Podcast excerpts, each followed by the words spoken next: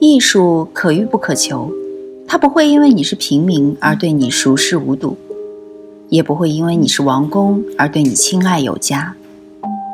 与同听艺术，带你感受艺术的奥秘和热情的世界。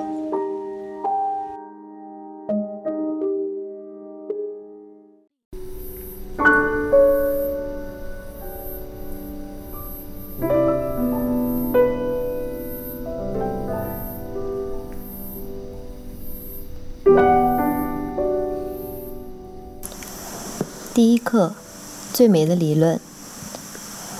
少年时代的爱因斯坦曾度过一年无所事事的时光。很可惜，现在很多青少年的父母经常会忘记这样一个道理：一个没有浪费过时间的人，终将一事无成。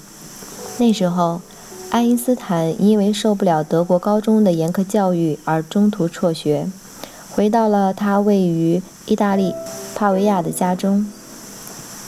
那个时候正是二十世纪初，意大利工业革命刚刚开始。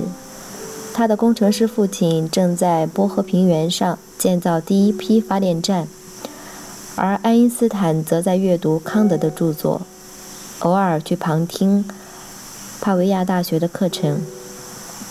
他听课只是为了好玩，既不注册学籍，也不参加考试。但正是这看似儿戏的行为，使他成为了真正的科学家。后来，他去了苏黎世大学读书，开始全身心地投入到物理学的研究中。几年后的一九零五年，他向当时最负盛名的科学家期刊《物理学年鉴》投寄了三篇文章。这三篇文章中，任何一篇都足以让他获得诺贝尔奖。其中，第一篇指出了原子的存在，第二篇则奠定了量子力学的基础。我在下一课里会细说。而在第三篇中，他提出了第一个相对论，也就是我们今天所说的狭义相对论。这个理论说明了，对每个人来说，时间的流逝速度可以不一样。如果一对双胞胎中的一个人以高速运动，那么两个人的年龄将不再相同。爱因斯坦很快成为著名的科学家，收到了很多大学的聘书。即便是这样，仍然有些事情让他心绪不宁。尽管他提出了相对论，立刻获得了一片赞誉，但他与我们的相对引力，但他与我们对引力的了解，也就是自由落体的认知产生了矛盾。他在写一篇总结相对论的论文时，发现了这个问题，于是对伟大的物理学家之父牛顿的那个著名的万有引力学提出了质疑。我们能否修正一下这个理论，让它不再与新生的相对论水火不容？为此，他陷入了深思，并花了十年的时间来解决这个问题。在这十年里，他疯狂地研究，反复尝试。不断犯错，陷入混沌。他发表过错误的论文，有过各种灵光乍现的想法，也曾误入歧途。终于，在一九一五年十一月，他发表了一篇论文，给出了完整的解答。这是一个全新的引力理论，他称之为广义相对论。这是他的杰作，伟大的苏联物理学家列夫·朗道称之为最美的理论。世界上有许多感人至深、无与伦比的伟大作品，比如莫扎特的《安魂曲》，荷马的《奥德赛》，西斯廷礼拜堂的《穹顶画》，莎士比亚的《李尔王》。想要领悟这些作品的妙处，都要经历一个从头学起的过程。但是，最终获得回报将是百分之百的美的享受。其实。除了美感之外，这些作品还能为我们提供一个观察世界的全新角度。这些作品还能为我们提供一个观察世界的全新视角。广义相对论，这颗爱因斯坦的明珠，正是这样一件杰作。我还记得自己对这个理论初有心得时激动的心情。那是大学最后的一个夏天，在卡拉布里亚大区孔多夫孔多弗里城的一个海滩上，我沐浴着希腊风情的地中海艳阳下，因为没有学校课业的打扰，学生在假期里往往更专注地学习。我当时正在读一本书，书页的边缘都被老鼠咬烂了。每当我忍受了博洛尼亚大学那些无聊的课程时，就会跑回位于翁布里亚山区的家中。我的家不成样子，有点嬉皮风格。我每天晚上都会用这本书堵住那些可怜的小动物的洞口。此刻，我时不时地从书页中抬起头来，看看前面波光粼粼的大海。我仿佛看到了爱因斯坦想象中弯曲的时空，这简单的就像魔法一样，宛如一位朋友在我耳边低声细语，告诉我一个不同凡响却又不为人知的真相，瞬间揭开了遮蔽真实的面纱，展现出一个更简洁、更深刻的秩序。自从得知地球是圆的，就疯狂地像陀螺一样旋转之后。我们就认识到了，事实并非如表面所见。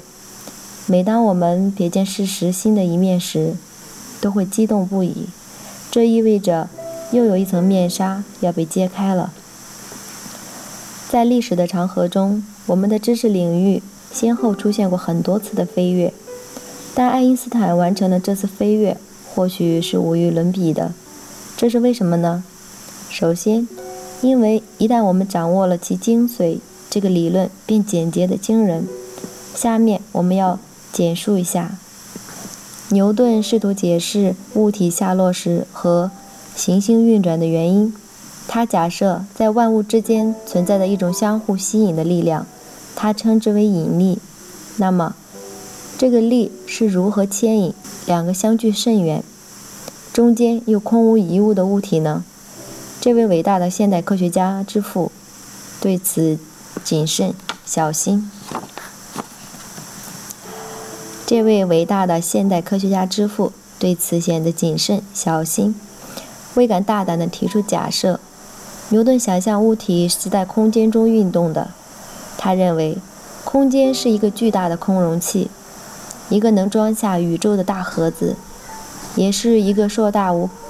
硕大无朋的框架，所有的物体都在其中做直线运动，直到有一个力使它们的轨道发生弯曲。至于空间，或者说牛顿想象的这个可以容纳世界的容器由什么做成的，牛顿也没有给出答案。就在爱因斯坦出生前几年，英国的两位大物理学家法拉第和麦克斯韦。为牛顿冰冷的世界添加了新鲜的内容。电磁场，所谓电磁场是一种无处不在的真实存在，它可以传递无线电波，可以布满整个空间，可以震动，也可以波动，就像起伏的湖面一样。它还可以将电力四处传播。爱因斯坦从小就对电磁场十分着迷。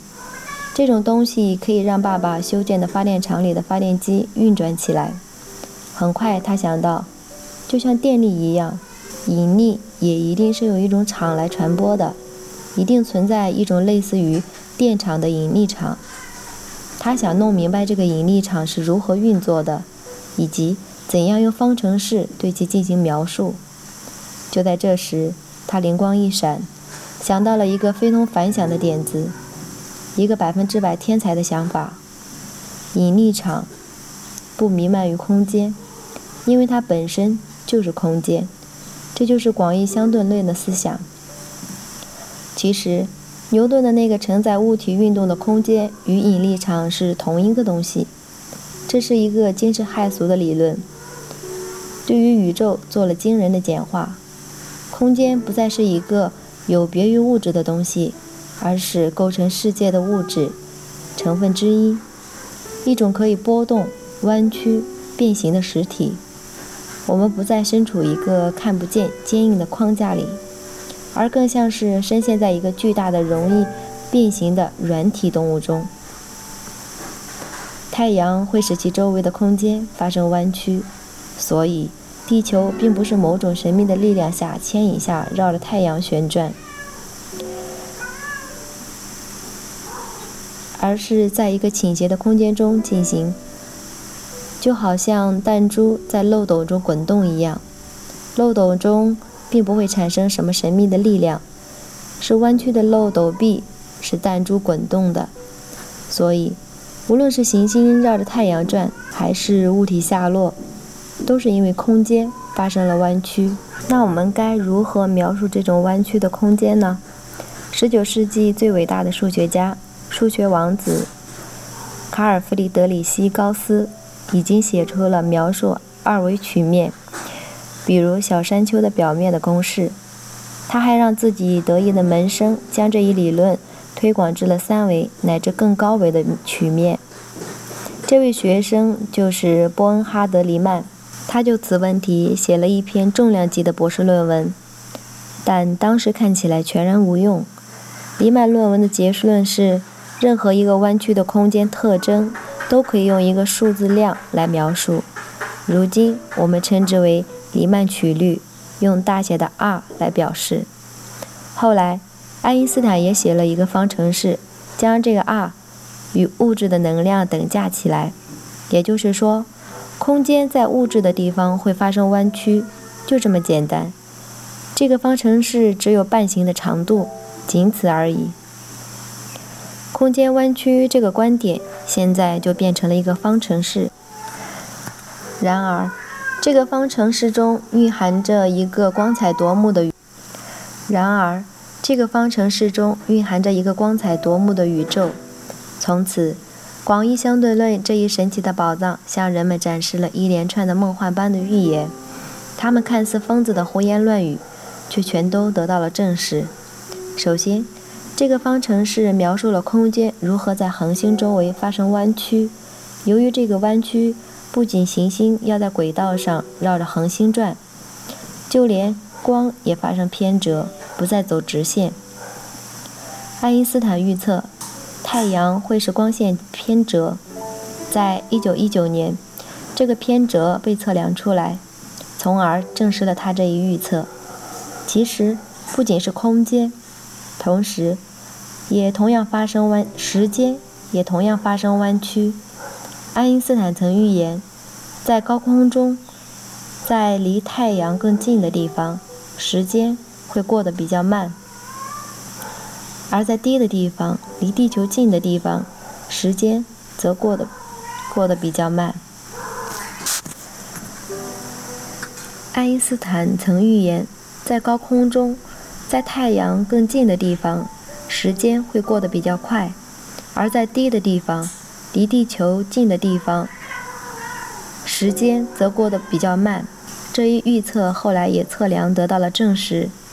如果一对双胞胎，一个住在海边，一个住在山上，只要经过一段时间，住在海边的那个就会发现，住在山上的兄弟要比自己老得快一些。然而，好戏才刚刚开始。当一个大恒星燃烧完自己所有的燃料，它就会熄灭，残留的部分会因为没有燃烧产生的热量的支撑。会因为自身的重量而坍塌，导致空间强烈的弯曲，最终塌陷成一个真真正正的洞。这就是著名的黑洞。在我上大学那会儿，世人还不大相信这个神秘的理论预言。如今，天文学家已经观测到宇宙中大量的黑洞，并对它们进行了详细的研究。但还有更精彩的。整个宇宙空间可以膨胀和收缩。爱因斯坦的方程还指出，空间不可能一直保持静止，它一定是在不断的膨胀的。一九三零年，人们确确实实地观测到了宇宙的膨胀。这个方程还预测，这个膨胀是由一个极小、极热的年轻的宇宙爆发所引发的。这就是我们所说的宇宙大爆炸。人类再一次经历了这样的事，起初没有一个人相信这个理论，但大量的证据纷纷出现在我们眼前，直至在太阳中观测到了宇宙背景辐射，也就是原始爆炸的余热里的弥漫的光。事实证明，爱因斯坦方程的预言是正确的。此外，这个理论还说空间会像海平面一样起伏。目前，人们已经在宇宙中的双星上观测到了引力波的这种效应，与爱因斯坦理论的预言惊人一致，精确到了千亿分之一。还有许多其他的例子，这里就不再细说了。总之，爱因斯坦的理论为我们描绘了一个绚丽多彩而又令人惊奇的世界。在这个世界里发生爆炸的宇宙，有坍塌成无底深洞的空间。有在某个行星附近放慢速度的时间，还有像大海洋波一边，还有像大海洋波一般无边无际蔓延展开的星际空间。我那本被老鼠咬破的书，把这一切一切呈现在了我面前。这并非吃人在犯傻时随口的故事，也不是卡拉布里亚那地中海的骄阳让我晕头转向。更不是那粼粼的海水让我产生幻觉，这些都是事实，或者更确切地说，是对事实的惊鸿一瞥，比我们平日里糊里糊涂、庸常的见解要高明一点。这样的事实看似和我们的梦境有同样的质地构成，但无论如何，的确比我们平日里那些云雾般的梦境更为真实。所有一切都源自于一个朴素的直觉，那就是空间和引力场本是一回事儿。这一切也可以归结为一个简洁的方程式，尽管我们的读者肯定难以了解它的奥妙，就这么简单。当然了，要先学习和消化黎曼的数学，才能够理解和使用这个方程。要花些功夫，付出些辛苦才能得到，但这总比感悟贝多芬。晚期弦乐四重奏的神秘之美要容易得多。无论是欣赏艺术还是领悟科学，我们最终得到的将是美的享受和看待世界的全新视角。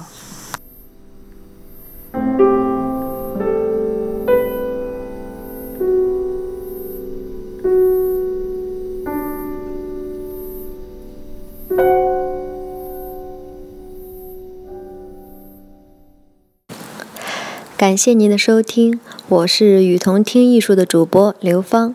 把你愿意分享的文章发给我们，我们会分享给更多的人。